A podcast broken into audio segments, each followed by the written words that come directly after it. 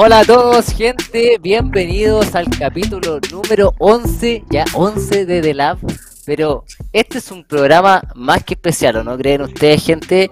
¿Cómo les va a todos? Bienvenidos a este gran programa. Yo, como siempre, estoy con Don Joseca y Don Alas, a.k.a. Wings, a.k.a. Lord Wings. ¿Cómo estáis, José, el día de hoy? Pues como tú dijiste, un programa muy, muy especial. Eh, como ustedes ven, hoy vamos a hacer, estar haciendo la despedida oficial de Odi, eh, el gran junglero de Latinoamérica, que después de la eliminación de Isurus en semifinales de la LLA, confirmó que va a dejar el profesionalismo de League of Legends. Jaime, ¿cómo estás tú? Yo, José, estoy bastante emocionado por varias cosas. Igual hoy día de la me mandó estos ricos audífonos, Razer. Gracias, tío Razer. Eh, gracias, tío Razer, porque de verdad están bastante cómodos y están bastante, bastante. Eh, no, yo creí que eran más pesados, están tan ligeritos, tan ricos. Así que estamos con audífono nuevo, estamos con audífono nuevo, estoy contento, estamos también, obviamente, contextualizando todo. Estamos acá ahora con, con Odi. Creo que uno de los primeros contactos que tenemos, creo que todos nosotros, al menos en cámara, con Odi. Y, y nada, conocer más de su carrera. Eh, le tenemos varias sorpresas preparadas que afortunadamente no spoileamos, pero lo vamos a sorprender, lo va a sorprender el día de hoy porque hay que decirlo y hay un, un, clap. Eh, producción se la jugó y de verdad hay, hay, hay, producción el día de hoy. Hay producción, hay material sí, que a la gente le gusta. Hay producción, así que... De hecho, ya que, ya que estamos anunciando cosas, eh, y, y, Jaime spoileó rápidamente, le vamos a dar cordialmente la bienvenida a The Lab, al auspiciador Razer, que hoy día no hizo llegar estos audífonos. Mira, me los voy a sacar para mostrarle un poquito en pantalla. Así, ahí. Los Kraken. Son los Esto. Estos Kraken nos mandaron hoy día exactamente de Razer para, eh, obviamente, subir la calidad, siempre eh, tratar de hacerlo el mejor contenido para ustedes, gente que nos apoyan tanto. Y obviamente este es un programa especial, llegaron justo a tiempo para que los pudiéramos usar hoy día y, y disfrutar en este programa. La verdad están bastante livianitos, están bastante cómodos, así que buena incorporación TI Racer en el chat, por favor, la gente. Y ya demos paso, José, ya no, no demos más sí, vueltas. Creo que ya la gente lo está pidiendo en el chat, ya lo están escribiendo y lo siento. Eh, queremos darle la bienvenida a Odi. Odi, bienvenido a The Lab. ¿Cómo estás? Primero un aplauso, un aplauso un también. Hola, hola, hola, un aplauso para Odi. Todo tranquilo. Un aplauso para Odi. Todo tranquilo. ¿Cómo estás, todo Odi? Tranquilo. Muchísimas Todo gracias de verdad bien, por, gracias. por, por estar aquí. Eh, sabemos que eres un hombre ocupado ahora que, que ya tienes, digamos, la, tu tiempo a libre disposición para hacer lo que tú quieras. Sabemos que eres un fanático de los videojuegos, así que seguramente estás, has estado jugando videojuegos, ¿no? Un rato, sí, pero igual justo ahorita, bueno, hace unos 20 minutos terminamos entrevistas, bueno, las últimas entrevistas, ¿no? Que voy a tener. O bueno, grabaciones acá de la casa, entonces, nada, eso. Ahora sí, hoy comienza supuestamente mi día libre de todos los esports eso. Oye, sí, bueno, eh, tal y como anunciamos, eh, este es un programa muy especial que lo queremos eh, dedicar a ti. Yo me quiero sacar un poquito este, esta camiseta de, de tratar de ser imparcial porque siento que todos los que hemos podido ver el desempeño o el desarrollo de los esports en Latinoamérica lo hemos visto a través de ti, muchos de ellos, así que queremos aprovechar este espacio que tenemos semana a semana para eh, homenajear todos estos años, todas las experiencias valiosas, todos estos momentos que tú nos brindaste a, a todos los fanáticos de los esports. Así que este programa eh, queremos destacar eso, queremos destacar uno, eh, desde cómo llegaste a convertirte en jugador profesional, que tú también nos cuentes eh, cómo, cómo fue toda tu carrera, qué puntos fueron los altos y bajos, y obviamente qué también te llevó a tomar esta importante decisión eh, que es eh, decirle adiós a la competencia para eh, lo que tú creas o lo, que tú quieres en verdad, porque creo que las opciones pueden ser muchísimas y son todas válidas. Me gustaría comenzar, me gustaría comenzar un, primero preguntándote cómo te sientes hoy frente a, a, a, esta noticia que tú, que tú confirmaste el fin de semana pasado con el, con el retiro. Bueno, o sea, básicamente yo ya tenía planeado desde hace este año, creo, de, de ya retirarme como que 100%, ya muchas veces se lo había dicho, sino que siempre he sentido que necesitaba un break de todo esto, como que ya cuántos años, 6, 7 años de, de estar acá compitiendo todos los días, como que llega a ser un poco cansado, ¿no? Entonces ya este último año ya como que era muy distinto a lo que era los años pasados, ya no se sentía nada en sentido de que emoción o más que nada lo contrario, era como que ya más cansancio que otra cosa, entonces como que decidí ponerle ya un fin a mi carrera porque no me gustaba sentirme así, ¿no? Creo que cuando entré a, a lo que es la competencia, a todos los dueños de equipos, a todo lo que estuve en el equipo, como que siempre decía, o sea, solamente dame una PC, una cama donde dormir y yo voy a hacer el resto, ¿no? Básicamente siempre le he dicho eso, eh, no me importaba mucho el dinero antes. Eh, y era como que eso, ¿no? Ya tenía simplemente las ganas de jugar y competir. Y esa, cada, cada año que pasaba como que iba bajando y bajando, bajando, ¿no? Entonces ya tomando esta decisión como que me siento más libre y con más tiempo para hacer las cosas que yo quiero. Obviamente aún no comienza, cuando ya regrese a Perú voy a poder hacer todas las cosas que quiero.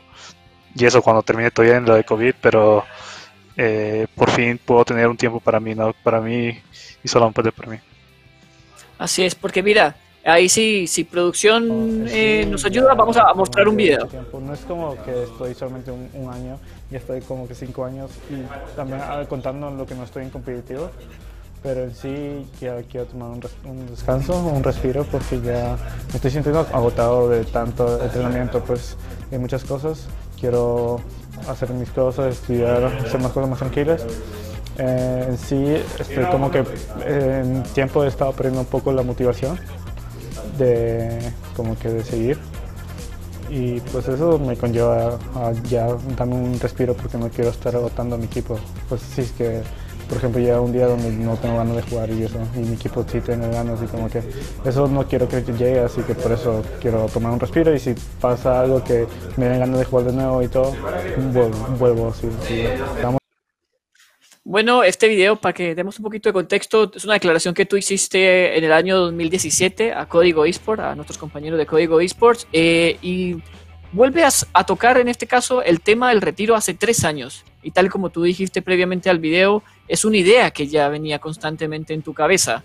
Eh, ¿Qué pasó en esta ocasión? Porque, claro, el 2007 también sentías estas ganas de, darle un respiro, como tú dices, pero no fue. Y te diste tres años más.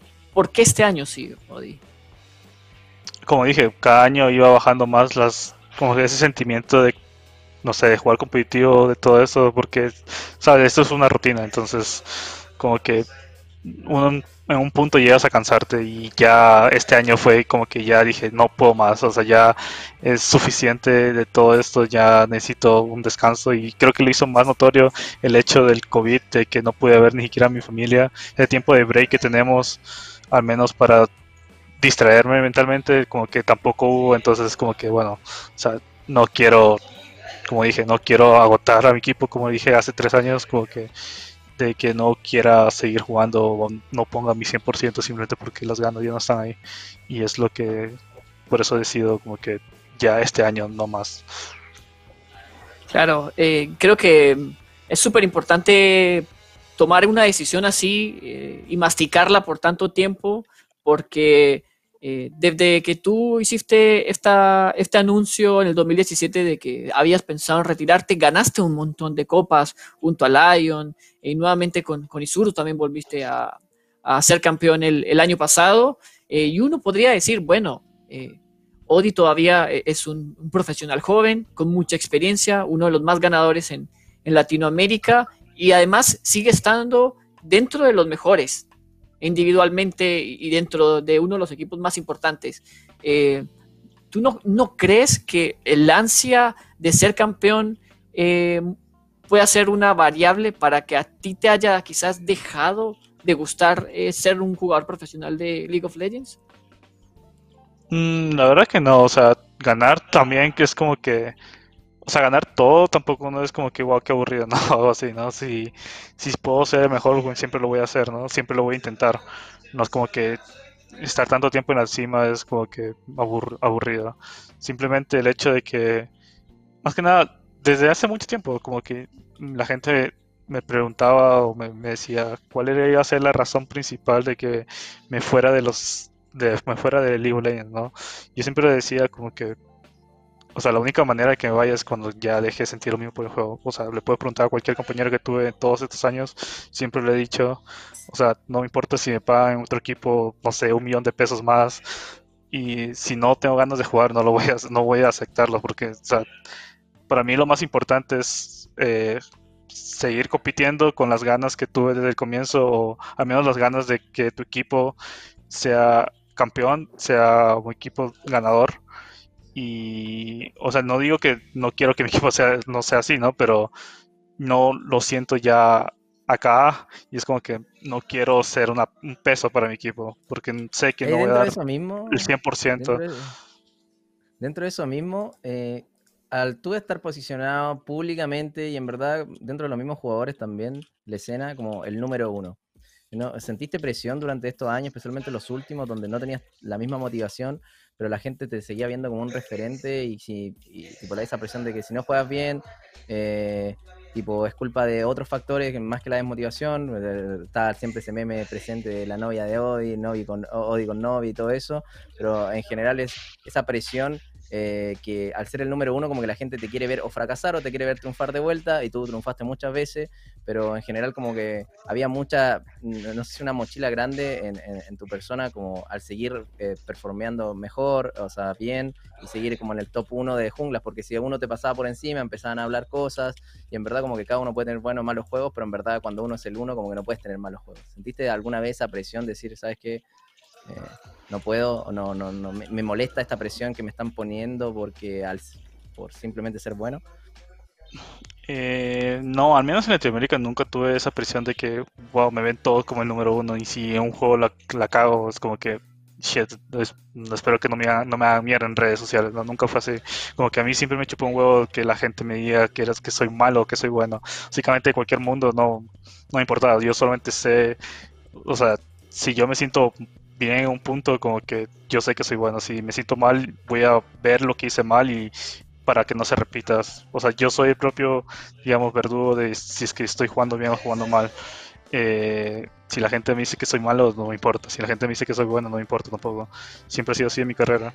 Eh, pero sí, el peso más que nada fue internacionalmente cuando, o sea, más que nada yo soy el que me juzgo a mí mismo. Entonces, a mí me frustraba más el hecho de que sé que no estoy jugando igual afuera que acá y es lo que más me dolía a mí porque como que sé que podía haber hecho muchísimo más y eso fue una de las razones por cual creo que fue el mundial del, año pasado, ¿no? Creo sí, en 2019 fue que cuando perdimos simplemente con Juan y con Cala cuando estuvimos ahí, cuando terminamos, cuando perdimos ya la serie, de hecho hablé con ellos y le dije que ya no podía más, o sea, no podía jugar más eh, en ese momento obviamente fue entre llorando y todo eso, ¿no?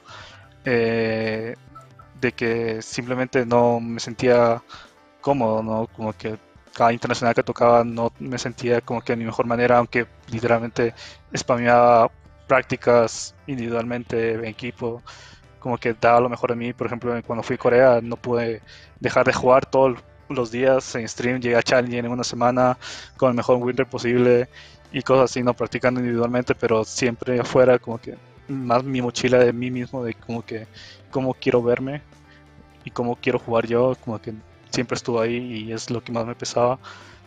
Y cuando jugaba mal, era como que, fuck, otra vez pasó lo mismo. Y creo que más que nada yo siempre he sido muy duro conmigo mismo cuando juego mal y nunca me importó los comentarios de los demás.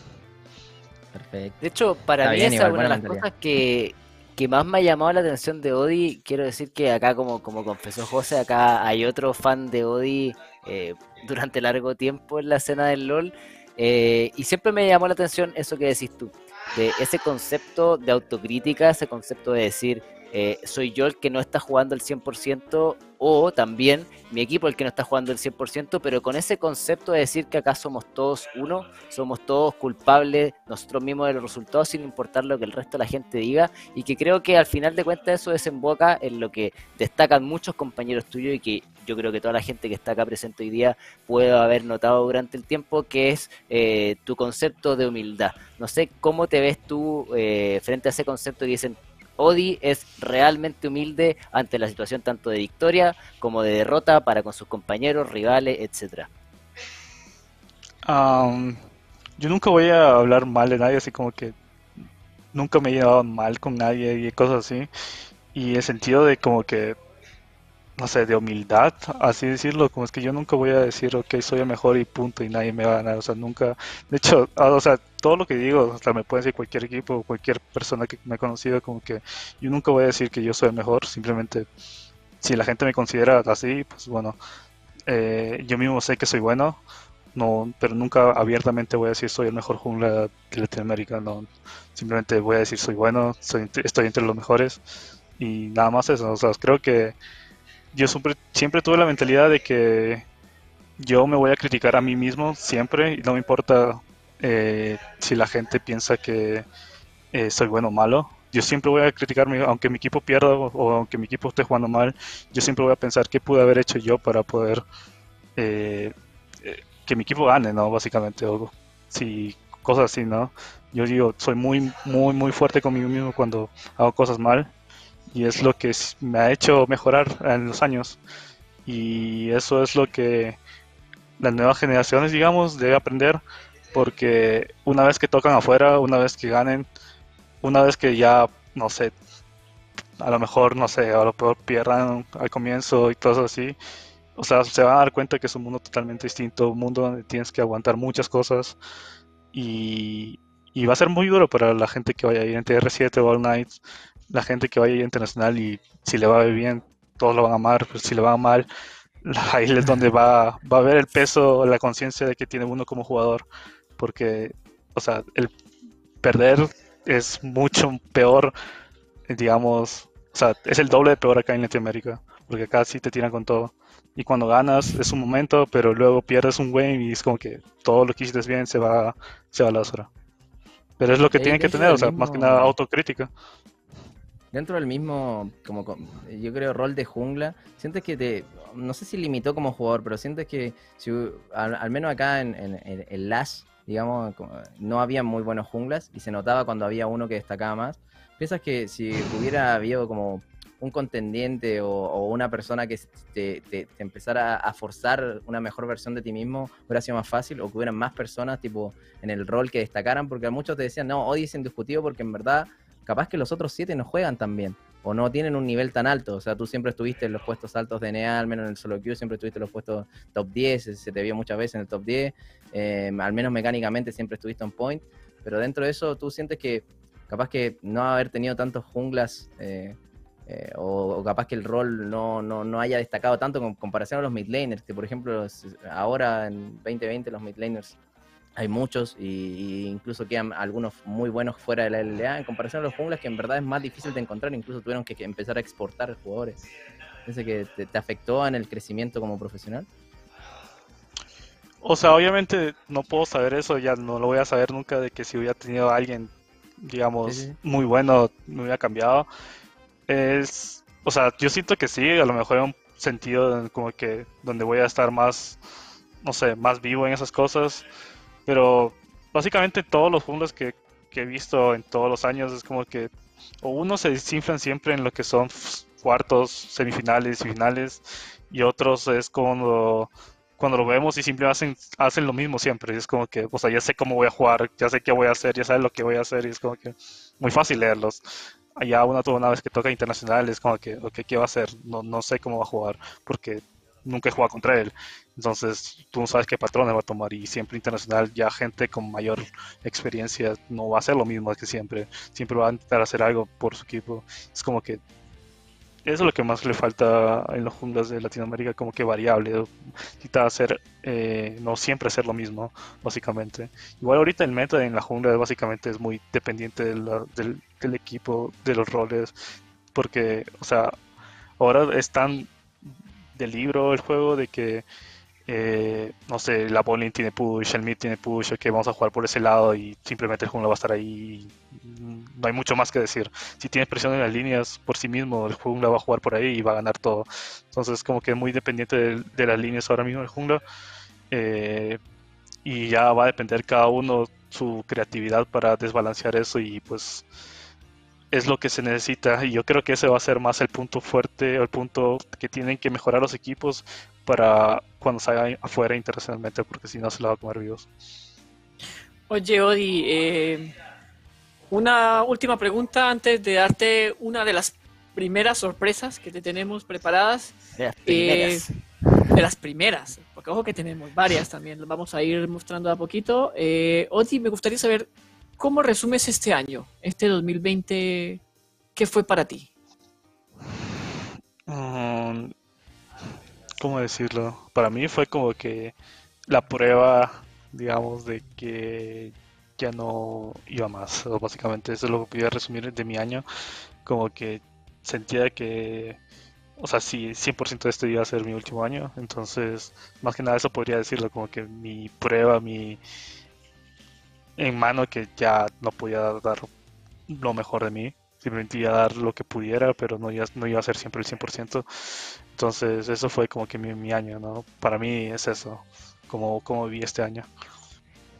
Bueno, entonces, eh, aquí vamos con la primera sorpresa, Odi. Eh, vamos, si el señor director nos puede ayudar, Hola, por Odi, favor. ¿cómo estás? Ahí.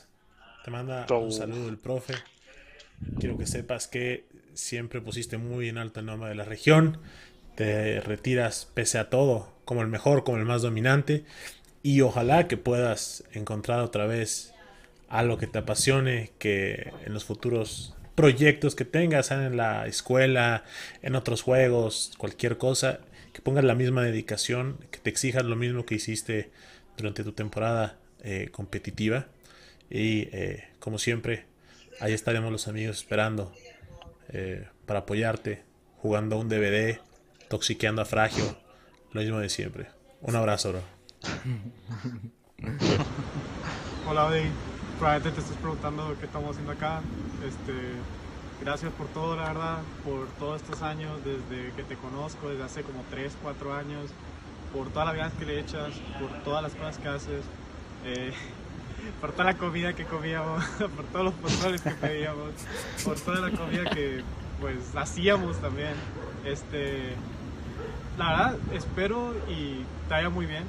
Espero ya lo que, lo que quieras, que te diviertas, que te relajes, como siempre lo hiciste, pero en este punto ya, pues, no sé, qué, no sé qué más decirte, ya estás terminado acá, siento que ya estás donde tienes que estar, siento que te va a ir muy bien en lo que sea que hagas porque eres alguien que le echa ganas y espero no cambies, o sea, que sigas siendo así como eres, alegre, eh, comelón, eh, o goloso, como le quieras decir, gordo.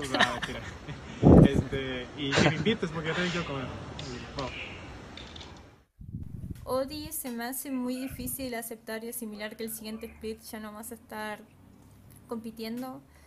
Sos una persona que para mí siempre fuiste admirable, siempre te seguí, siempre quise ser como tú y por suerte tuve la chance de conocerte un año cuando entré a R7 y me di cuenta que eres una persona maravillosa, de las mejores que he conocido y te mereces todo en la vida.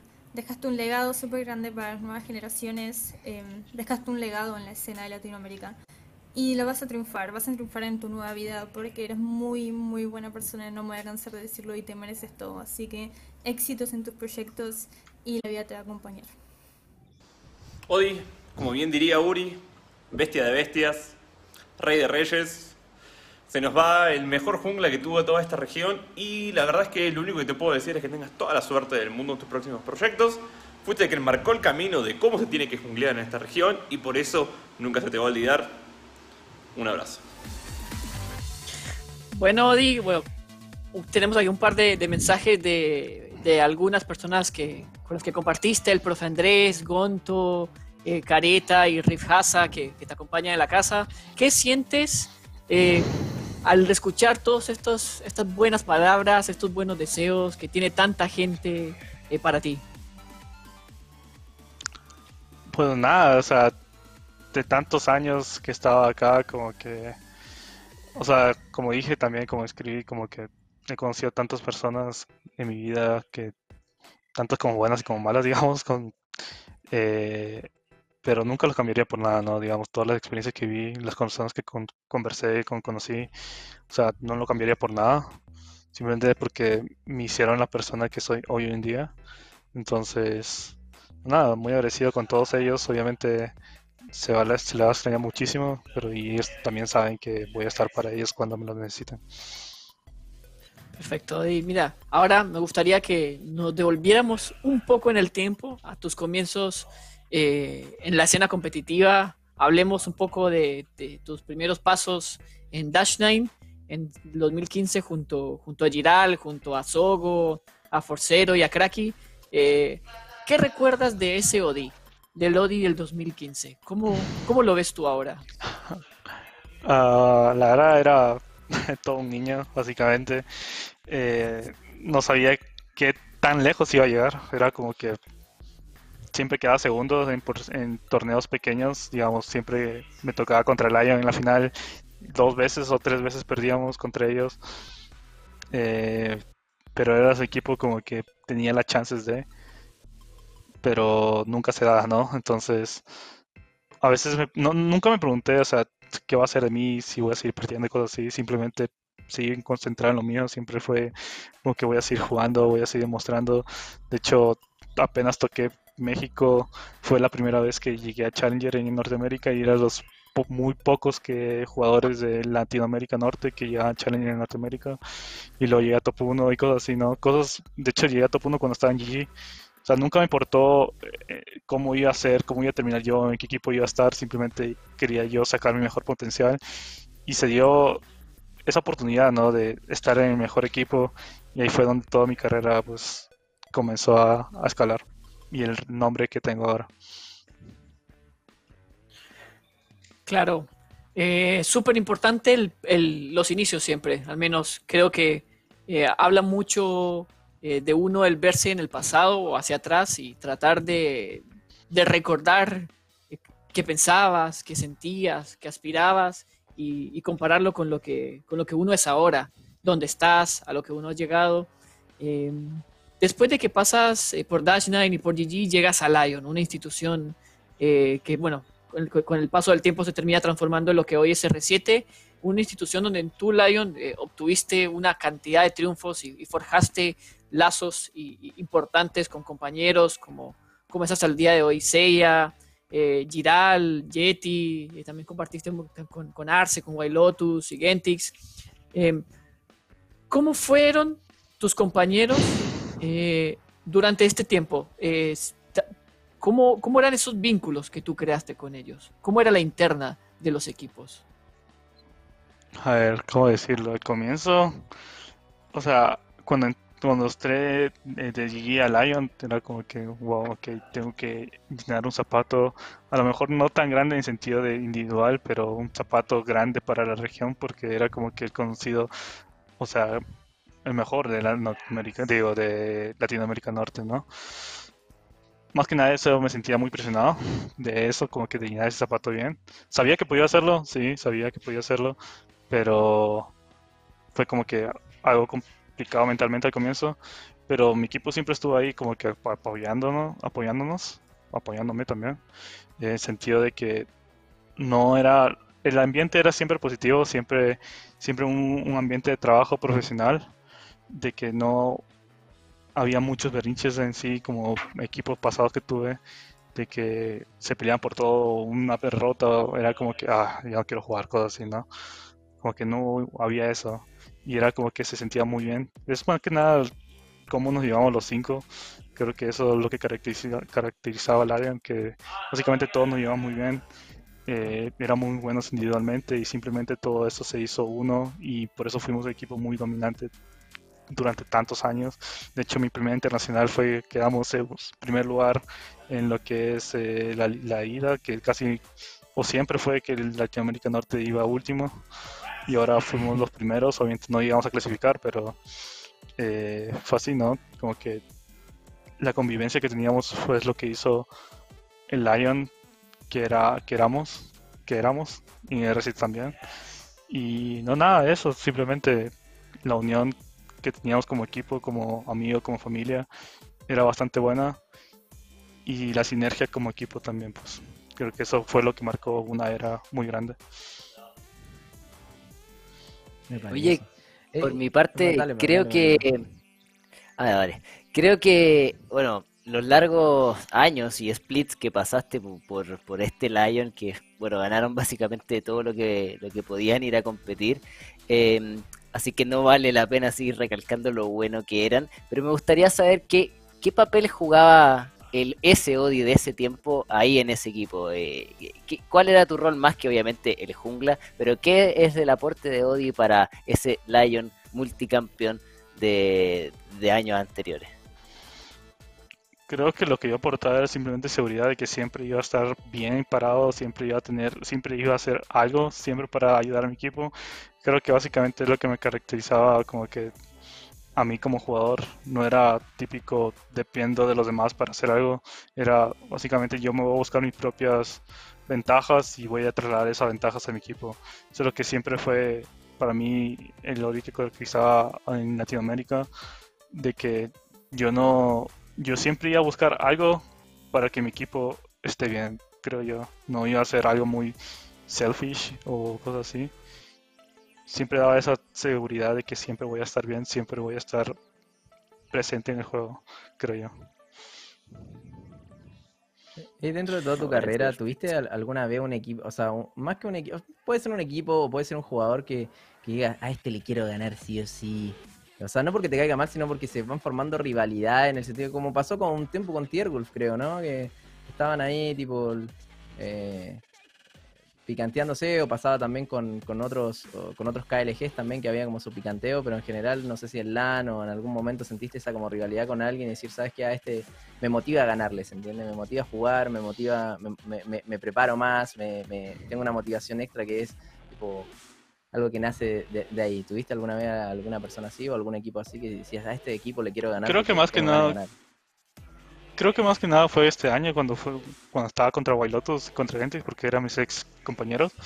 Pero la verdad nunca tuve así como que alguien, wow, le quiero ganar porque, bueno, quiero ganar, ¿no? Cuando pasó con lo de KLG, que era Jurestito, era porque pasó algo muy gracioso en Scream. Básicamente era que le estábamos estompeando cada, cada, cada juego y ah, no me acuerdo qué puse en Twitter, pero no era básicamente así señalando, señalándolos, pero sí directamente hacia ellos, o sea, no de manera así caleje, verdad, ¿no? Pero justo estábamos escribiendo contra ellos justo cuando lo tuiteé y Jurestito creo que sí se iba a molestar y puso como que algo, antes de empezar el screen, como que puso un signo de interrogación y señaló mi Twitter, mi tweet que puse. Y fue como que por eso se armó algo así como que un bardo con, con Juliostito. Bueno, yo nunca tuve ningún problema con nadie, como dije, pero él sí al comienzo y por eso como que creo que cada juego quería, querían ganarnos a nosotros, así de una manera, no sé. Y yo creo que entre las y Land creo que siempre hubo una rivalidad, al menos en el chat, creo yo. No sé si los jugadores, pero yo personalmente no. Eh, como dije, la única gana así como que motivación era jugar contra Wailotus y Gentix porque simplemente a mis compañeros y como que no pienso hacerles la vida fácil, ¿no? Oye, Odi, em, ¿alguna anécdota em, que siempre vayas a recordar de, tu carrera como profesional? ¿Algo que nos quieras compartir, que, que haya sucedido, ya sea porque porque fue algo, algo mágico, algo inesperado, algo, algo chistoso. a, mí me contaron la del champú de perro. Por ahí la dejo. Igual eso nunca pasó. Eso nunca pasó. Igual eso nunca ah, pasó. O sea, eh, o sea White, algo... es un mentiroso. Sí, eso nunca pasó, la del perro. O sea, yo puedo contar de Wailotus muchas cosas, pero eso nunca pasó. adelante, tampoco adelante. Pasó, tampoco, pasó, tampoco, tampoco, pasó lo de, de, Creo que estaba hablando de un. ¿Cómo se le dice? Esos baños de vapor, ¿cómo se le dice? En el gimnasio. No, con la sauna, el sauna. Turco. Sauna, se contó. Pues, eh, Arce también contó algo de un sauna, el cual yo nunca, ni que iba al gimnasio en ese momento y me contó que yo estaba yendo en sauna con ellos. Tampoco pasó de esas cosas, pero bueno.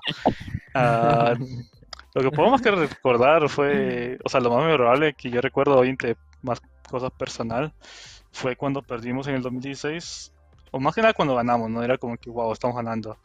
Y era como que irreal. Y simplemente como que Arce era una persona que no te decía muchas cosas así directamente, pero, pero se sentía un ambiente tan positivo como que se sentía muy bien, ¿no? Arce siempre se caracterizaba así y digamos cuando ganamos la primera partida, eh, como que me hizo digamos, barra, así decirlo, cuando terminamos el juego. Y como que me, me, empezó a dar palmas en la espalda, así como que buen trabajo, buen trabajo, buen trabajo. Y así fueron todos los juegos, ¿no? Y era como que, wow, o sea, no era porque era Ars, sino porque, no sé, es como que necesitaba eso. Simplemente era como que, wow, estoy haciendo un buen trabajo, ¿no? Y ya cuando perdimos, fue como que me sentía triste, obviamente, pero una vez que empezó a hablar un señor, no me acuerdo quién fue, alguien de Riot fue que empezó a hablar. Eh, fue donde ahí todos los sentimientos empezaron a caer. Más que nada, como que todos empezamos a llorar, todos empezamos, todos intentamos como que calmarnos un poco, pero ya creo que Magical fue el que preguntó eh, si alguien quería hacer entrevista. Yo miraba a mis compañeros y todos estaban muy tristes, no llorando y todo eso.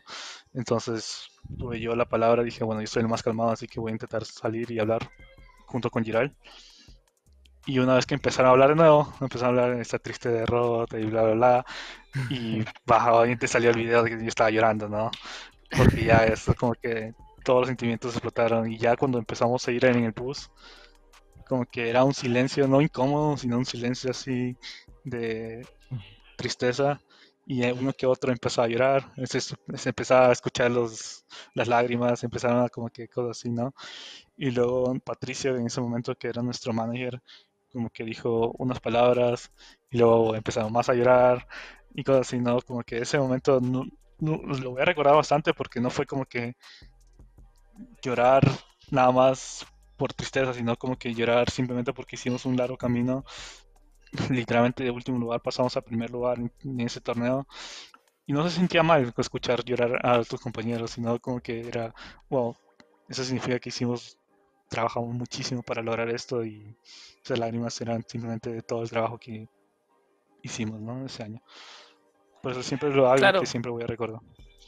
Claro, porque eh, creo que una de las grandes enseñanzas que te puede entregar el deporte es que eh, no, no siempre se gana. Y para ganar también hay que saber perder. Creo que son dos enseñanzas que te entrega el, estar ahí, eh, siempre eh, compitiendo, siempre buscando la gloria, podríamos decirle. Y mucha gente eh, insiste, insiste durante toda su carrera hasta, hasta conseguir este, este logro que puede, llamémosle ser campeón o levantar un trofeo. Y claro, como, como tú graficas, este momento triste que, significó que todos tus compañeros estuvieran en una situación emocionalmente conflictiva, yo creo que también marca los puntos bajos que uno como profesional eh, puede tener, porque no, yo no sé si, si los jugadores más grandes del mundo viven siempre en el primer lugar, o sea, vemos como hoy por hoy se habla en el deporte de que Messi se quiere ir del Barcelona, eh, vemos como Faker también tuvo un paso así entre ganar, perder y podríamos ir sumando cada vez más a, diferentes eh, jugadores o atletas mundiales. Pero ahora que tú me das cuenta de eso, ¿cuáles crees que son el punto más eh, bajo? bajo me refiero a en el que tú digas y, te hayas dicho eh, no puedo más, eh, no, me siento apto, y el punto más alto de tu carrera, donde tú digas, bueno, toqué el cielo. después de esto no, no hay nada más. El punto más bajo de mi carrera fue cuando perdimos contra R7. Digo, perdimos contra. Cuando estuve en el R7, perdimos contra Dash 9, creo que fue. Sí, sí, la eh, Sí, o sea, mucho antes de esa final, de esa semifinal, y estaba, estaba jugando muy, pero muy mal. O sea, individualmente estaba, fue el peor split que tuve en mi vida. Como que fue muy, pero muy malo. Eh, al menos hablando personalmente, como que eso fue mi punto más bajo de mi carrera. Era como que, wow, en serio estoy jugando así de mal. Como que hasta cualquier jungla me podía haber ganado en ese momento. Entonces, eh, eso fue mi peor, mi peor, mi peor, peor split. Eh, y ya no sabía que necesitaba un cambio de aire. No decía que me, iba, me voy a ir, pero necesitaba un cambio de aire. Y creo que todos también. Fue donde ya R7 fue donde dijimos que necesitamos un cambio de aire y todos pues nos fuimos, ¿no? Básicamente. Eso fue nuestra despedida.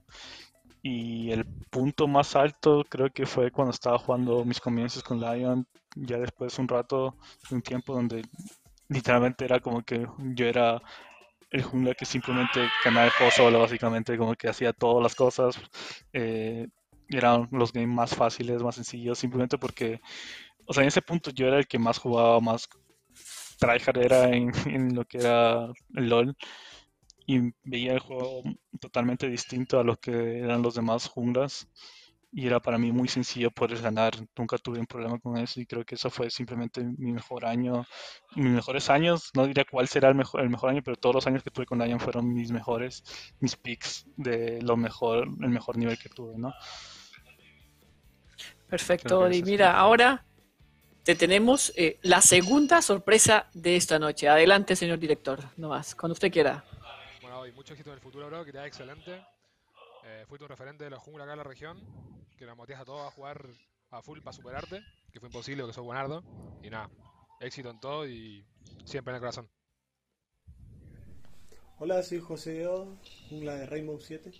Eh, quería dedicar unas palabras a hoy. Eh, muchas gracias por haber competido todos estos años, de haber dado la calidad de jugador que es él siempre y de haber demostrado que siempre fue el mejor para nuestra región.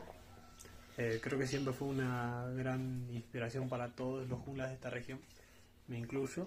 Eh, creo que cuando era más chico siempre miraba mucho el mundial y me, inspiraba mucho cómo jugaba él, cómo se movía en el mapa y qué cosas hacía, lo que decía era muy, muy impactante para un jugador en su época.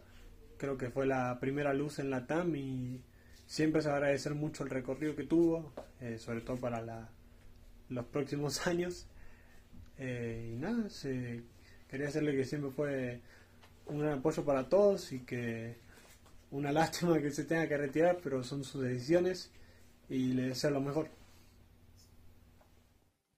Odi, amigo, ¿cómo es eso de que se retira el octavo mejor jungla de la LLA? no, mentira, boludo. Eh, quería felicitarte por todo lo que lograste en estos años, boludo. Eh, en la escena profesional de Latinoamérica, del LOL. Eh, sin duda alguna fuiste el mejor jungla que nos dio la región. No por algo estuviste siempre mínimo en top 3. Este último año tal vez no fue el mejor de tu carrera, pero el resto de los años ganaste todo. Eh, eso habla bastante bien de vos, así que claramente se nos retira un gigante. Eh, en mi experiencia fuiste un gran compañero, nunca tuve nada que reprocharte. Así que, sinceramente, estoy muy feliz de haber compartido un año entero con vos. Eh, aprendí bastantes cosas de tanto vos como jugador, sino que también como persona. Eh, así que, nada, boludo, te deseo lo mejor para lo que sea que te vayas a proponer en el resto de tu vida. Ojalá igual verte, no sé, dando vueltas por el LOL, ya sea streameando, tal vez algún día coacheando, participando en algún evento de LOL, en alguna final, eh, lo que sea, boludo. Pero nada, siempre que necesites una mano con algo, contás conmigo, amigo. Dale, éxito, guacho, rompela. Eh, hola, Odi. Eh, nada, te quería aprovechar de grabar este video como una mini despedida, más que nada, porque has anunciado tu retiro. Y nada, te quiero desear lo mejor en lo que se te venga en tu vida. Y que ojalá logres todas tus tu expectativas con, con lo que querías hacer ahora en adelante. Y nada, fue un honor jugar contigo sin duda fuiste uno de los mejores junglas con el que jugué, así que lo voy a recordar siempre. Y nada, guacho, te mando un abrazo, mucho cariño y que te vaya súper bien. Este es un mensaje para Odi, sé que te va a ir muy muy bien en la vida por lo excelente persona que eres y cualquier problema que tengas algún día, si necesitas hablar con alguien, sabes que siempre voy a estar acá para ti. Y aquí Renyo, un saludo bien grande y un abrazo.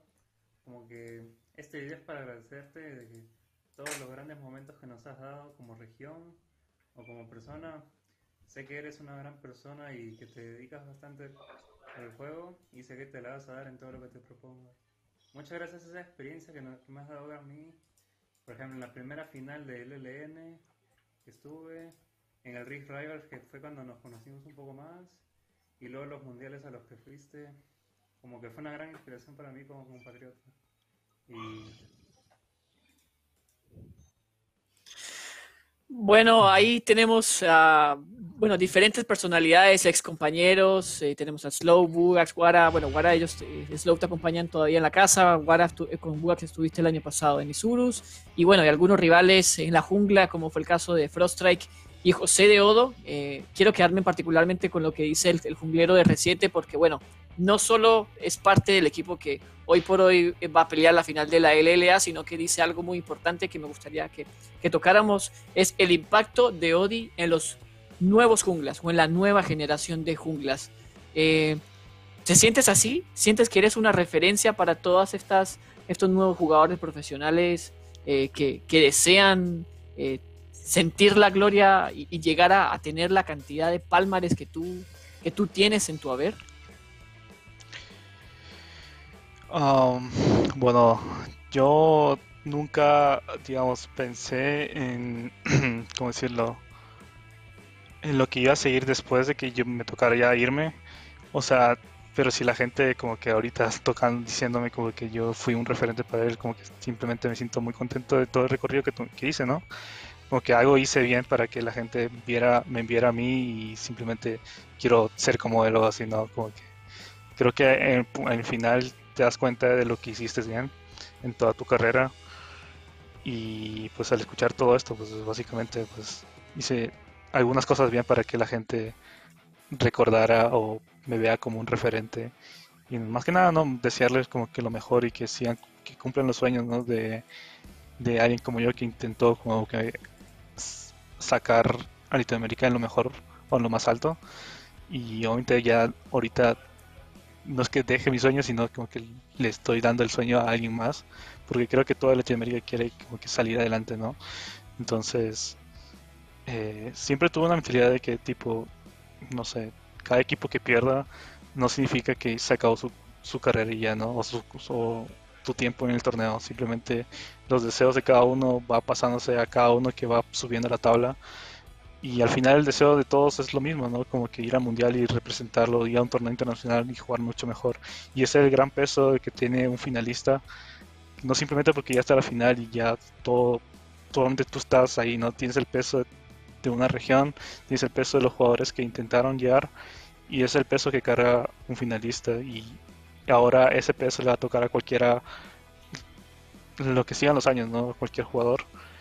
Y y no nada, como que es muy bonito escuchar que siempre fuiste o fuiste un referente para que la gente mejorara.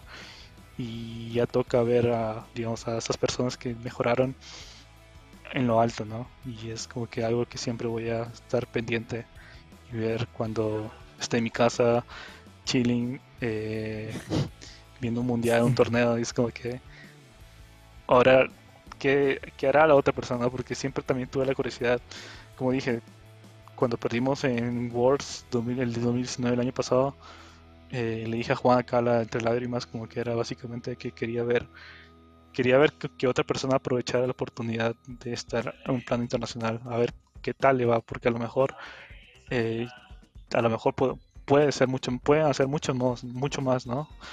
Y esa es la curiosidad que por fin voy a poder ver me tocaba ver con el MSI cuando perdimos, ¿no? Este año, pero no se pudo, no pudo por el COVID y ahora es como que eh, la oportunidad de ver cómo otras personas vayan a funcionar afuera y es lo que al menos uno como de los más veteranos y uno que ya se está yendo es lo que quiere ver, ¿no? Quiere ver cómo cómo va a funcionar, cómo va a ser cómo van a, no sé, a salir en planos internacionales y gracias a todo lo que hicieron los, digamos, no voy a decir pequeños, digamos, así como un padre, pero eh, como los, las personas que te vieron como un referente van a salir afuera a jugar y es lo que quiero ver justo en dos días o no, tres días va a ser la final.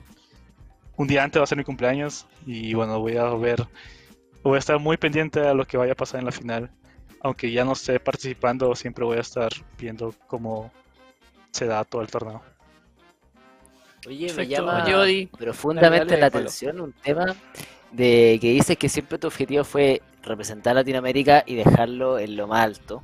Y que ahora, bueno, le tocará tomar la posta a otro jungla, en este caso, eh, que tiene que hacer bien la pega, que tiene que hacer mejor que tú y esa al menos es la emoción que yo identifico, que quieres que alguien la haga mejor que tú y ojalá cada vez mejor. Eso habla obviamente muy bien de que tus sentimientos son a, solamente a que esto se potencie, pero inmediatamente me pongo a pensar, ¿qué crees tú que nos faltó todo este tiempo y qué es el, cuál es el mundo que se va a encontrar el nuevo jungla que va a representar a Latin American Worlds eh, que debe solucionar? Creo que siempre hubo un problema, o no siempre, de hecho, un punto, creo que más que nada lo que nos caracterizó a nosotros como Lion era, ¿cómo decirlo? Sin poner, bueno, lo voy a decir así fuerte, los huevos que le poníamos básicamente, como que no nos importaba nada al comienzo cuando éramos Lion, como que sabíamos lo bueno que éramos y simplemente íbamos con todo, ¿no? Por eso salimos primeros, por eso en el Mundial llegamos al Best of Five ganando los juegos, estando muy close de eh, WE cuando jugamos contra ellos, eh, jugar contra Cloud9, que un juego obviamente lo demás no destruyeron, pero como que básicamente la no el, perder el miedo, ¿no? Obviamente no voy a, no puedo, no puedo dar lo mismo, no puedo decir lo mismo ahora porque son gente que primera vez va a tocar internacional, primera vez que va a pasar eso, sé que va a haber miles de problemas que van a tener que pasar, porque es algo nuevo para ellos. Hay gente que literalmente aquí en América, como lo dije siempre, acá una vez que toca playoffs o tocan finales, siempre se desinflan. No me puedo imaginar afuera cómo va a ser. Entonces, es más que nada tema de mentalidad de lo que tienen que solucionar y no es algo que un psicólogo o algo así te vaya a ayudar. Simplemente va a ser experiencia, va a ser la experiencia de cómo tú lo manejes. Creo que siempre he dicho, aunque tengas la mejor ayuda, el mejor psicólogo del mundo, o sea, tu mentalidad debe ser ya, no sé, algo que tiene que, tiene que ser muy fuerte para poder pasar la barrera que nos falta a nosotros como región para mejorar. Eh, pero creo que simplemente era eso, mentalidad, pura mentalidad. El, nivel del juego ahí va a estar. Obviamente va a haber equipos que ah, va a ser mucho mejor mecánicamente, eh, pero no es algo que sea imposible rebasar. el, nivel siempre va a estar ahí pero el tema de mentalidad es otra cosa, donde cada uno como jugador tiene que superar. Y esa es la gran barrera que cada jugador debe superar. Claro, una barrera que, que, van a tener que, lidiar, digamos, estas nuevas generaciones, llamémosle jugadores como José de Odo, como Grell, eh, como Froststrike, como junglas que hoy por hoy están siendo constantes en los equipos eh, de la LLA. Em, ya pensando un poquito más en, lo que se viene en tu vida, Odi, me gustaría que nos pudieras contar qué es lo que vas a hacer después de que regreses a tu país, a, Perú. ¿Tienes algo en mente? Eh, ¿Quieres darte un, par de, tiempo para, para, no sé, de vacaciones descansando en algún lugar en particular? Eh, ¿Tienes algo claro? Eh, sí, ya tengo todo claro lo que quiero hacer, oyente. Una, la primera es llegar a Perú, oyente, no sé cuándo va a ser porque la frontera y se ve muy difícil como ir a Perú. Ah, pero básicamente cumplir todos los sueños que tengo, que tengo ahorita, básicamente llegar a Perú, aprender a manejar, quiero ya aprender a manejar, quiero estudiar, eh, meterme a cursos de cocina. Tengo muchos planes personales muy eh, pequeños que obviamente no tiene nada que ver con el juego, pero ya tengo, digamos, en mi cabeza todo lo que tengo que hacer. Por ejemplo, trabajos ya tengo cuando llegue a Perú. O sea, ya tengo muy bien decidido todo lo que tengo que hacer. Eh, simplemente falta ya poder llegar y hacerlo. Eh, pero lo principal sería estudiar y tener mi carrera como odontólogo. Y creación de contenido, ¿no? Eh, no creo, obviamente voy a estar ahí presente igual, y, pero no es como que vaya a dedicarme a eso. Puede ser que una y otra vez como que streame, haga unas cosas, invitan a un programa lo voy a hacer, si tengo tiempo y todo eso, ¿no? Por ejemplo, si me invitan a una final así de... No, nunca va a serme, no, eso ya, porque con todo lo que tengo planeado, digamos, tiempo, creo que no va a haber muchos en sí. Obviamente igual voy a disfrutar mucho lo que tengo, lo que voy a hacer, ¿no? Es lo que ya he querido, ya disfrutar mi vida normal, básicamente, sin tener que levantarme y tener presión de como que estar a tal hora eh, practicando, estando sentado todo el rato, eh, simplemente ya no haciendo lo que ya no me gusta, sino ahora ya tengo algo muy plan muy en mi cabeza muy bien planteado y algo que ya quiero hacer. Como las mismas ganas que tuve del comienzo de jugar, tengo las mismas ganas ahorita de hacer mi vida. Entonces, O sea, literal, no es Dios. dar vuelta a la página, es, cerra- es cambiar de libro. Es hacer otra cosa Es- totalmente distinta, disfrutar de las cosas que te estuviste perdiendo todo este tiempo y enfocarte en eso, ¿no? O sea, tampoco no es como que, ok, no, nunca va- voy a jugar o nunca más voy a... Obviamente voy a jugar en mi tiempo libre. LOL va a ser siempre mi mejor juego que he jugado. Pero no es que me vaya a ver muy activos así, streameando y cosas así. Lo voy a hacer de vez en cuando, pero no va a ser lo primordial. Voy a estar viendo finales y voy a estar viendo las finales. Voy a estar viendo juegos si es que me da tiempo o si tengo la gana, sí voy a estar, voy a estar comentando en redes, sí, también. Pero no es como que vaya en un punto a volver o algo así. Ey, ¿nunca pensaste, tipo, eh, eh, trabajar en Riot o en algo relacionado con Riot? Porque estuviste tanto tiempo ahí, querías aportar tu granito de arena a la escena, eh, bueno, a, a la escena en general, eh, y nunca pensaste, hey, capaz que hay un Rioter o hay un, el, el- el- el hijo de Riot Magical, al ahijado o algo así, tipo, trabajar ahí. Ah, la verdad que no, porque sería básicamente lo mismo, porque creo que hasta un Rioter hace lo mismo, va a estar ahí eh, teniendo que ver por los jugadores y creo que yo no voy a ser ese tipo de persona porque o yo estoy, nunca he estado en la posición de que, no sé, digamos, yo no esté jugando y va a ser la primera vez que voy a estar ahí. Entonces quiero primero ver cómo se me da afuera, ¿no? Porque el hecho también, a lo mejor si veo un par de juegos y me dan, no sé, me pica la mano de jugar. Obviamente no voy a, no voy a rezar, eso sí, no voy a rezar. Eh, pero no, no me gustaría estar acostado literalmente como un Rioter viendo cómo juega, porque ahí sí creo que sería un dolor, porque aún me, me gusta el juego, o sea, me gusta. El competitivo no, pero, o sea, como yo jugando, no, pero como que Rioter no me veo para nada.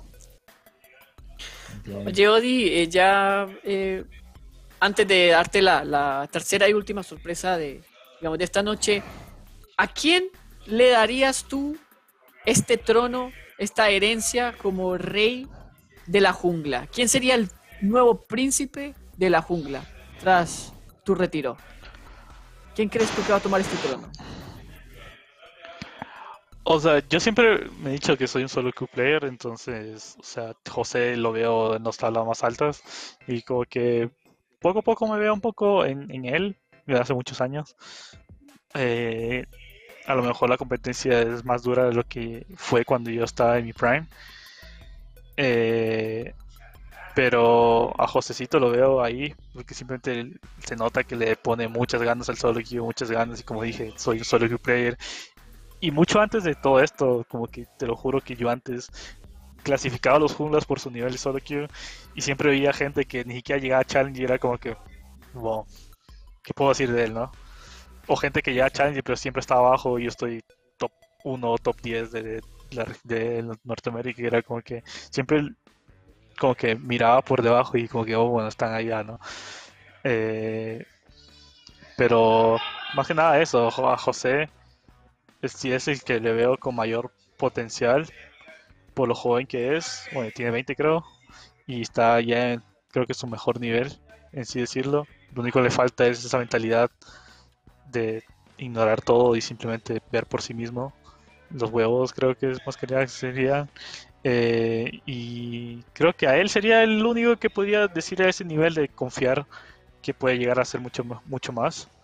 Los demás eh, le falta aún bastante por mejorar. Eh, por ejemplo, a Grell le falta también bastante por mejorar. Obviamente sé que pueden hacerlo. Pancake también, esos dos. Porque sé que pueden hacerlo mucho mejor. Pero creo que todavía no están a ese nivel de confiarles todo. Creo que al único que le podría mencionar sería José. Y nada, eso. Eh, ¿Cuál es la Entonces, ¿es mejor oficial? versión de Pancake que, que, que eh, nombraste a Pancake? Eh, ¿Cuál es la, cuál es la mejor versión? ¿La, la de Carry, la medio, la jungla, eh, coach? O sea, ¿Cuál es- cuál es el- o sea, obviamente de jungla es mejor que medio y de carry, o sea, está, e, es, va a estar siempre bien, ¿no? Pero tampoco es como que si lo ponen a jugar a de carry va a ser el mejor, o al menos es muy poco de lo que he visto jugando a de carry, entonces tampoco podría decirte mucho, pero a menos de jungla ha demostrado que tiene el nivel necesario para ganar a bastantes de la, de la región. Entonces, por eso digo que le falta, si quiere ser buen jungla o el mejor jungla, como que tiene que ya dedicarse solamente a junglear y ver todo lo que tiene que, porque jungla no es simplemente un, par de juegos y ya sabes todo, no hay demasiados escenarios donde que tienes que aprender simplemente con experiencia.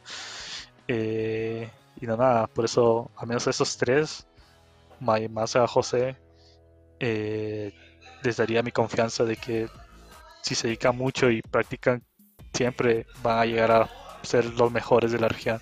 Creo que ya a los demás también, pero les costará más, pero nunca, nunca voy a decir que nunca lo van a poder hacer, sino que tienen que demostrar en sí el nivel que pueden llegar a, lograr para poder confiarles ese puesto.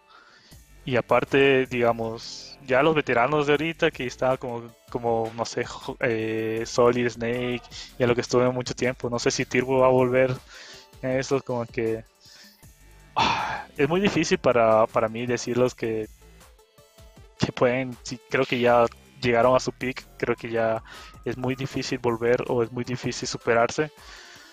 Y por eso como que no los nombro en esta lista, digamos. Perfecto, entonces oficial, bueno, Odi le entrega eh, la ventaja, el trono del príncipe o el título de príncipe de la jungla en Latinoamérica a José de Odo y por hoy, a la espera de que los otros junglas eh, puedan llegar al nivel. Bueno, yo creo que lo vamos a ver eh, sobre todo en la final de la LLA, donde vamos a, ver chocar estos, estos junglas, eh, llamémosle Pancaque, Grel o, José de Odo. bueno, ya para ir un poco también cerrando el programa, vamos con la tercera sorpresa. En este caso nosotros quisimos acercarnos a algunos de tus ex compañeros de equipo y bueno, señor director, cuando usted quiera. Quiero mandar un saludo de despedida para el que para mí ha sido el mejor jugador de, la región, Oilan. Eh, me acuerdo hace unos días que estaba preguntando si se podía pedir una maleta por internet, porque la, ubicaba como muy grande y decía, nunca he visto una caja tan grande. Así que ahí eso básicamente encapsula la esencia de Odi, un tipo inocente, un tipo eh, muy buena persona, mejor compañero y le deseo el mejor de los éxitos para lo que quiera hacer en su vida posteriormente a que se retire. Hola Odi, sé que este es un momento agridulce para algunos, eh, algunos pueden estar felices, otros pueden estar tristes. Yo personalmente estoy un poco feliz, por fin me puedo liberar de la maldición. Ya Odi, que me vienen siguiendo por varios años, por fin me siento un poco liberado. Entonces, eh, creo que ambos estamos un poco felices por ello, pero igual te deseo éxito en, el siguiente capítulo de tu vida y a ver cuándo, cuándo nos vamos a ver a. Eh, supongo que llegó el día en que ripeaste, pero está bien. Fue un buen run y lo que sea que hagas en la vida va a tener un brother acá, así que con todo hermano. Eh, hola, ¿cómo estás? eh, bueno, soy Matías. Eh, me pidieron que te mande un saludo un par y que cuente un par de historias tuyas. La verdad que nos conocemos hace mucho tiempo ya y mi memoria es súper mala, pero hay cosas que, que me quedan grabadas a pesar de que fueron apenas nos conocimos, como, como cuando perdiste la, creo que la semifinal, la final con Gaming Gaming y yo te, te mando un mensajito, cosa que no hago nunca con gente que no conozco, puede ser alguien muy cerrado generalmente. Y nada, nos pusimos a hablar ahí, yo creo que gracias a ese mensajito terminamos jugando juntos y terminamos nada, haciendo un montón de cosas juntos y conocí a una de las mejores personas que, el jueguito me dio básicamente. Entonces, nada, un poco el destino tuvo que ver ahí. Y después también me acuerdo después de nuestro primer creo que fin de semana 2-0 con Lion, nos invitaste a todos a comer ahí pagando pagando vos, siendo que creo que ganabas la mitad de lo que ganas ahora. Y nada, son cosas que, que siento que hablan bastante de lo que sos como persona eh, espero que, no cambies nunca, siento que tuviste una carrera súper exitosa y teniendo en cuenta que nada, hay muchos jugadores que no ganaron nunca nada y están subidos a un pony y vos que tenés todo para hacerlo nunca lo hiciste. Odio amigo, sé que te vas a retirar, te deseo mucha suerte en tus futuros proyectos, te mando un abrazo de parte de Arce. Los sueños que persigamos como que se juntaron. Nos podía decir si había algo mágico, ¿no? Simplemente los cinco nos llevábamos bien. Bueno, Odi, como viste ahí en, en pantalla, eh, tuvimos ahí a Matías Muso, a Wild Lotus, que estuvo hace un par de semanas con nosotros y nos hizo, claro, nos hizo un, un- una pequeña confesión acerca de una, una promesa, un juramento que tanto tú como él hi- hicieron en el pasado, eh, porque parece que él no estaba tan seguro sobre tu retiro y, y te hizo jurar a ti, eh, digamos, por tu amistad, de que este año eh, finalmente te ibas a retirar y bueno, te retiraste y parece que la amistad se mantiene. Eso fue lo que nos dijo White. ¿Es así? ¿Existe ese juramento entonces? O sea, cuando le dije, me dijo básicamente como que, me empezó a hablar, no me acuerdo de qué era, y me, preguntó, le dije, ¿te vas a retirar? Y yo te dije, sí. Y dijo, ¿pero en serio? Y digo, sí. Me lo juro por, por nuestra amistad. Y dijo, sí, en serio, me voy a retirar. Y fue como que, wow, shit. Y le dije que sí, obviamente no. Y no nada, o sea, Mati siempre fue uno de los mejores amigos que tuve acá. Eh, de hecho, esa historia me había olvidado. No, no, es que me había olvidado, sino es como que no mucho lo recuerdan. Cuando sí, cuando fue. Siempre, digamos, cuando empecé a ganar un salario en esto de los esports, como que mi primer. Mi primera. Mi primer uso de mi dinero siempre fue a mi familia. Básicamente los invitaba a comer, o les compraba algo, o los llevaba de viaje a cualquier lado, y cosas así, ¿no? Y esa vez como que obviamente me pagaron cuando estaba en México y habíamos ganado 2-0. eh, y ya tenía el dinero en mano y dije, "Mm, bueno, no está mi familia, pero bueno, le dije, vamos a comer. Y básicamente im- fuimos al PF Chan y los invité a todos y pagué toda la cuenta, ¿no? Era, eso es lo que contó Matías en ese momento. Pero sí, o sea, digamos que, como dije, conocí bastantes personas muy bonitas de todo esto y es algo que nunca me voy a arrepentir. Ey, eh, uno de tus compañeros, Wara, te describió como el más otaku eh, de la casa, junto con Seiya. Eh, eh, ¿Alguna recomendación para la gente que está mirando algún anime por ahí? Otaku. O- O sea, solamente veo, bueno, bueno, antes veía más, pero ahora ya no veo tanto. Igual sigo viendo, ¿no? Pero no veo tanto. De hecho, hasta Wara ya es más otaku que yo ahora. Define no ver tanto. ¿Cuánto, Eh, cu- ¿Cuánto anime estás siguiendo ahora? O sea, por ejemplo, solamente veo los animes que salen los miércoles, no, los viernes y sábados, porque los demás no me gustan para nada, entonces esos dos días veo. Wara ve todos los días, de hecho ahorita estaba viendo anime seguro. Con, con Juan, con, con Luis, que ven y con Giral ven anime todos los días arriba en la televisión. Y bueno, nada, o sea, yo veo anime más de romance y esas cosas, son muy chill en ese sentido. Pero, ¿al- ¿Alguna recomendación que digas? Este es mi anime favorito, este lo recomiendo, este es buenazo. Ah, le recomiendo algo muy triste. Me gusta Plastic Memories. Ese es el que me gusta bastante. Uno de los mejores. No, yo al menos no.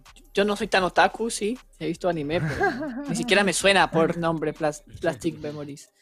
Pero ahí, bueno, para los que lo han visto, ya saben ya qué es lo que ven los profesionales, Plastic, Plastic Memories. Ya, bueno, Si quieren me gustaría mejor, ya, pueden bueno, ver eh, Plastic Memories. Para, para ir ya cerrando el programa, eh, nos gustaría que nos pudieras hacer un pequeño breve adelanto de lo que esperas tú va a ser esta final tan esperada de la LLA. ¿Cómo la ves? ¿Quién crees tú que es el favorito? ¿Por dónde estaría la victoria de este equipo? Y obviamente, ¿quién va a ganar? Oh, antes de jugar contra R7, jugamos contra acá. Entonces diría que R7 tiene más ventaja en sí. También jugamos contra ellos y obviamente perdimos, ¿no? Entonces siento que se consolidaron más como equipo a lo que eran antes. Y obviamente desde que jugamos contra acá hasta ahora tienen toda una semana, una semana y media de mejorar, entonces quién sabe lo que vaya a pasar, pero creo que R7 tiene a todo de ganar y por quitarle el trono a acá que ya lo tiene, creo que ya lo tiene un año, ¿no? Sí, ya lo tiene un año. Oye, Odi, ¿te, te sorprendió lo, lo que propuso R7? Porque venían de jugar una serie horriblemente malísima contra, contra UCH y después sacaron una estrategia ahí, la zona Lux, empezaron a tirar ahí, saca- tiraron toda la carne a la parrilla con ustedes. ¿Los sorprendió lo que ellos propusieron los primeros juegos?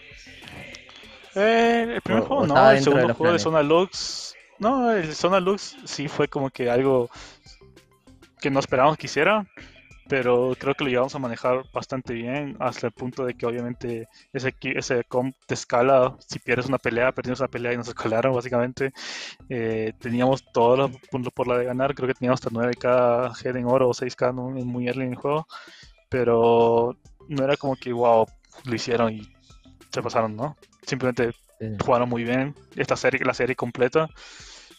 Eso es lo más que nada lo que no esperábamos, que jugaran tan bien la serie como equipo, ¿no? Eh, pero de las cosas que hicieron, creo que es algo muy normal cuando se prepara a alguien. Tampoco era como que nos agarraron desprevenidos y no sabíamos qué hacer, tampoco no fue así. Sabíamos que podía pasar, pero de que lo sacaran era otra cosa. Eh, pero en sí ganaron porque fueron mejor equipo ese día y se lo merecen.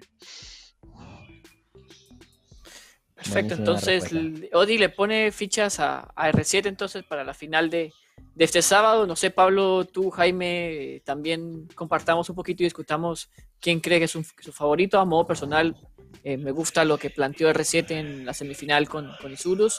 Y tal y como dice Odi, siento que es un equipo eh, que puede sorprender mucho más de lo que All Knights ha demostrado, al menos en este año.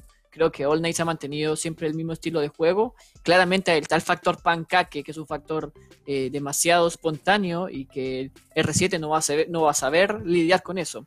Pero siento que aún así R7 va, va a salir adelante con un 3-2 épico en la quinta partida. Ese es mi pronóstico al menos.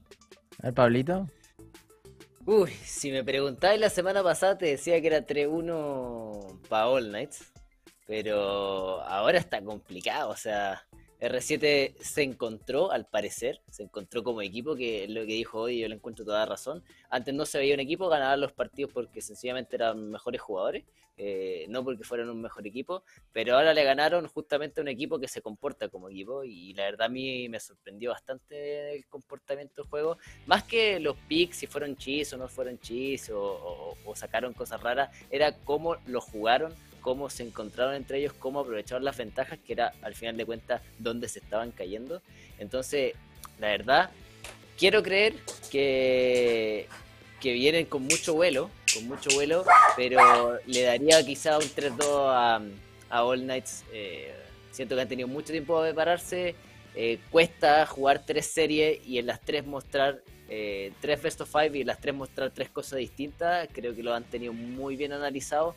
Eh, y nada, por algo fueron lo mejor de la temporada regular y tuvieron mucho tiempo para prepararse. Ahora, si ese entrenamiento no fue bueno, eh, creo que R7 tiene todo para ganar y que ojalá sea una, una final a cinco juegos. Mira, todos esperamos que, que sea así. Creo que más que nada lo de, R- lo de R7, más que nada va a tener que jugar contra sí mismos, contra ellos mismos. Creo que nada, la presión de ellos es la que va a diferenciar la serie. O sea, creo que el nivel va a estar es muy parejo, pero lo que va lo que caracteriza acá es que es un equipo muy digamos constante. R7 no. Entonces tú no sabes qué cara vas a ver un día y qué va a ver otro día. Entonces eso es lo que se va a ver quién va a ganar en la final. Si R7 sigue en lo constante ahorita, lo que fue la, semi, la, la serie contra nosotros, creo que tienen bastante por, eh, por demostrar. Pero si muestran la cara que jugaron contra UCH, hoy te va a ser un tercero para acá. Mi opinión. Bueno. ya. Mi opinión La experta. opinión de Odi, la opinión Eh, experta eh, de Odi, muy que sigue siendo un experto, que se haya retirado no significa que no Bien. sepa, eso es algo que tenemos que, que dejarlo en claro, los años de experiencia y los títulos siempre van a, a decir mucho más eh, de Odi de su carrera. Ya para ir terminando el programa, Odi, nosotros queremos, queremos dejarte eh, este espacio al final del programa para que tú eh, le mandes al público que nos está viendo, a toda tu audiencia, a todos tus fanáticos, un último mensaje, no digo despedida porque yo sé que eventualmente vas a estar ahí, tal y como tú lo dijiste de alguna otra forma. Odi permanece y va a quedar permanente en la memoria de todos, de los fanáticos y en la historia de la LLA y Latinoamérica. Así que, eh, no sé, Jaime... Bueno, Jaime se No, ya, Ah, no, el daño ya está que- hecho. El daño ya está hecho. No, Jaime, tiene Yo que- si no quieres saber mi opinión, José. A ver, No, no, Jaime, yo- por favor, a ver, dame, dame tu Yo, yo estoy sufriendo, a ver, yo estoy yo acá. Perdón, José, Jaime, perdóname. Yo quiero No, no, Jaime. No, yo, yo- tengo la misma opinión que Odi, que en verdad que R7 eh, es, un, es un equipo que no sabes cómo van a jugar ese día. Es como que a, desafortunadamente para Odi y afortunadamente para ellos, como que jugaron muy bien esa, ese fin de semana, salieron con un plan de juego eh, y lo ejecutaron, eh, entre comillas, bien. Era al menos el primer juego, el segundo juego ya fue más complicado. Pero nada, eh, creo que R7 depende de cómo se levanten ese día. También recordemos que está Accelerator, José de Otto, player de Furious, que claramente tienden a que se les enfría un poco el pecho en esta instancia y, eh, y en un momento donde está cantado el Jace, Accelerator empieza a decir, brother, Maokai, brother, brother Maokai, y saca el Maokai en el quinto juego donde se tiene que jugar la vida y en verdad es, el- eh, eh, es lo que se le ha criticado a Accelerator y la idea es que en este BO5 se la dé porque capaz que es la última oportunidad que tiene de ganar. Así que va a salir con hambre, pero no le pase el nerviosismo de R7, no le pase eh, por encima. Y por, por otro lado, opino igual que All Knights es un equipo que, que, tiende a, a ser muy regular, pero a la vez tampoco son tan regulares, por eso prueban con pancaque, a veces usan otro, cambian de estrategia y todo, porque a la vez no les convence tanto Grell. Creo que Grell es mejor como individual, pero como equipo creo que pancaque eh, aporta mucho más, así que nada, hay que ver cómo, qué es lo que plantean, quién es el que empieza de titular también, hay que ver qué, qué- qué es lo que estuvieron practicando, claramente R7 mostró un par de cartas que tenía, pero nada, para mí está, está, para mí depende de cómo se levante R7 ese día y, y más que cómo se levanta el Knight, porque el Knight es más regular. Entonces, vamos, va, va a haber una serie interesante, esperemos que no nos decepcionen y nada, eso, Claro. brothers. Esperemos. Oye, Odi, ya te voy a empezar a decir Sebastián porque ya no vamos a poder ocupar mucho el, el tag. El nombre, Pero bueno. Oye, te vamos a invitar a hacer algo, ¿ya? Nosotros estilamos que eh, el personaje principal de- del- del programa lo pueda despedir y, y voy a hacerte las instrucciones porque muchos la cagan en este momento. Nosotros vamos a empezar a despedirnos, te vamos a dedicar algunas palabras de cómo lo pasamos, etcétera, y después vaya a ir tú solamente dando tu mensaje hacia la gente que hoy día está viendo, pero tienes que recordar cerrar el programa, porque si no nos quedamos todos con cara de pelotudo mirando la cámara y, no, y, y no- y el director no corta el programa. Así que cuando tú terminas de hablar dice, nos vemos el próximo miércoles y perfecto. Así que esa es la instrucción. Vamos a partir por el José, si te quieres despedir del día de hoy, darle las palabras a Odi también. No, yo quiero que Jaime comience para que después yo no lo interrumpa, me prefiero. Ah, Está, perfecto. bueno, Bien, bien ahí, José, tomando el feedback en vivo, me parece muy bien. Nada, yo nada más agradecerle a Odi su, su recomendación de Plastic Memories, probablemente lo empecemos a ver ahí eh, con la gente, con mi comunidad, y vamos, capaz que nos vemos Plastic Memory y lloramos, lloramos juntos, porque es- tiene una pinta de ser un anime re sad. Así que vamos, voy a tomar esa recomendación y dentro de todo agradecerle el tiempo y que, y que haya venido no solamente a, a- a- a invertir su tiempo acá, sino que también... eh, vino a dejar un muy buen mensaje, muy humilde y en verdad creo que eso es lo que lo hace un referente más que los resultados deportivos. Así que eh, nada, agradecer y, y agradecerle a la gente también que, sintoniz- y que hizo sintonía del programa. Así que eso, un besito. Peace. Yeah. Bueno, Ya, José, ya ahora decir. yo. Yo te interrumpo ahora, parte- José. No, no, no vas a poder terminar, yo te interrumpo. ahora. Dale nomás. Bueno, No, no, no, eh, Odi, ya, no. te agradezco muchísimo por tu tiempo. Eh, discúlpanos si fuimos demasiado insistentes, pero sabíamos que queríamos contar contigo y queríamos eh, que en este espacio pudiéramos plasmar un poco la idea de, de una despedida, considerando todo lo, lo valioso, todos estos momentos que tú brindaste a, a los fanáticos de, de los esports de- o de League of Legends en, en Latinoamérica. Eh, nada, desearte lo mejor al menos. eh, éxitos en cualquiera de todos estos proyectos o mini proyectos que tú hablaste, de, de aprender a manejar, de hacer cursos de cocina o, estudiar una carrera profesional, todo eso te, te- yo creo que tú lo vas a lograr. Eh, creo que una de las grandes aprendizajes que existe en el mundo de la competencia es que siempre hay que seguir. eh, cuando pierdes, tienes que estar a la otra semana listo porque tienes que seguir compitiendo, porque todavía tienes chance de ganar. Y creo que esa actitud que tú adquiriste, ese aprendizaje, lo vas a poder plasmar en todas estas, estas metas, estos deseos que tú tienes. Así que nada, te mando un abrazo desde como fanático, también como, eh, como una persona que también vive los esports eh, como tú los vives. Así que nada, de verdad, muchísimas gracias por tu tiempo y éxitos. Buena, bueno, eh, Sebastián, decir, Sebastián, voy a aprovechar este momento. Oye, eh, también me sumo un poco a las palabras del José de decir, eh, te vimos como fanático y de verdad eh, todos los que estamos acá, y, y reitero, todos los que estamos acá en el panel, todos los que están en el chat. Yo creo que disfrutamos eh, alentándote en los mundiales, disfrutamos alentándote en las distintas finales. Eh, pudimos mucho tiempo disfrutar de tu calidad, tanto como jugador como persona, que ya quedó más que demostrado lo que opinan tus compañeros de ellos. A mí en lo personal no nos conocíamos, me sorprendiste gratamente el día de hoy.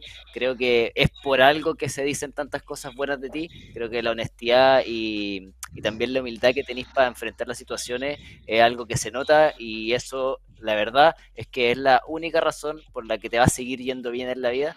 Y de verdad no, no, te deseo suerte, sino más bien te deseo que sigáis así, porque te va a llevar a un buen camino y te va a llevar al camino que, que, te va a hacer encontrar la felicidad. Así que, de verdad, de mi parte al menos y de parte de Barrax, sentíamos que teníamos la responsabilidad de despedirte en este programa como un estandarte de la región y que obviamente en caso de tú querer volver a la escena ya no como jugador, esta va a ser tu casa, nos puedes contar también con nosotros para hacer parte de cualquier programa, en caso que quieras analizar, quieras hacer nuevas cosas, esta es tu casa, tenla por hecho que serás bien recibido por, por tanto tu aporte y por la calidad de persona que demostraste que eres. Así que ahora la pantalla es 100% de usted, señor Sebastián, a.k.a. Odi, para que se despida de su gente y cerremos el programa. Ajá, ok, ok. Ah, bueno, nada, o sea, durante estos, ¿cuánto ha sido? A ver, 2000, o sea, siete años voy a ponerle, no me acuerdo. Ah, como dije, siempre intenté ser el mejor, siempre, o sea, en, lo que es nivel personal, en demostrar que Latinoamérica puede llegar a ser una región a temer. Eh, tuvimos muchas oportunidades, algunas fueron mejores que otras, pero siempre estuvo ahí el deseo de eh, eso que, se queda muy claro. Obviamente hubo juegos donde no se demostró, pero siempre créanme que todos los jugadores deseamos lo mismo. Todos, todos, todos, todos. Y los que vayan a seguir, creo que comparten el mismo sentimiento. Y no nada, o sea, eh, no voy a decir que lamento eh, algunas cosas, pero sí siento aún todavía un poco de decepción de no poder haber cumplido el sueño. Eh, pero eso no significa que el sueño esté muerto, significa que simplemente se los pasamos a alguien más, o se los paso yo a alguien más. Eh, y no nada, agradecer a todos los años de apoyo que me brindaron, todos los hates también que me brindaron. O sea, básicamente todo se agradece, porque sé que eh, detrás de ese mensaje siempre es como que ese sentimiento de querer llegar a ese camino, ¿no? Que todos quieren. Y no nada, como que eh, agradecerlos, ¿no? Seguir agradeciendo todos estos años, las personas que conocí, si están viendo esto, si no lo están haciendo, igual agradecerles, todas las personas que conocí, a todos los fans que me tomé una foto, a los que no pude llegar a tomar una foto, a los que estuvieron ahí presentes, simplemente agradecerlos. Y no, nada, eh, esto ya, digamos, es una despedida, no es como que nunca me va a volver a ver, pero eh, no me va a ver en la pantalla de los esports, la jugando. Y, no nada, como que muchísimas gracias a todos. Y nada, eh, eh, gracias por ver este programa de Lab, de Lab. Y tú sabes que están todos los miércoles. Y agradecer pues que me hayan invitado, ¿no? Y también no se olviden de seguir a, al canal de Barracks GG en YouTube y también en Twitch. Y no, nada, los, veo, los vemos la próxima semana, miércoles, a cambio. Muchas gracias. Chao, chao. chao. Gracias, Chao, chao. Odi.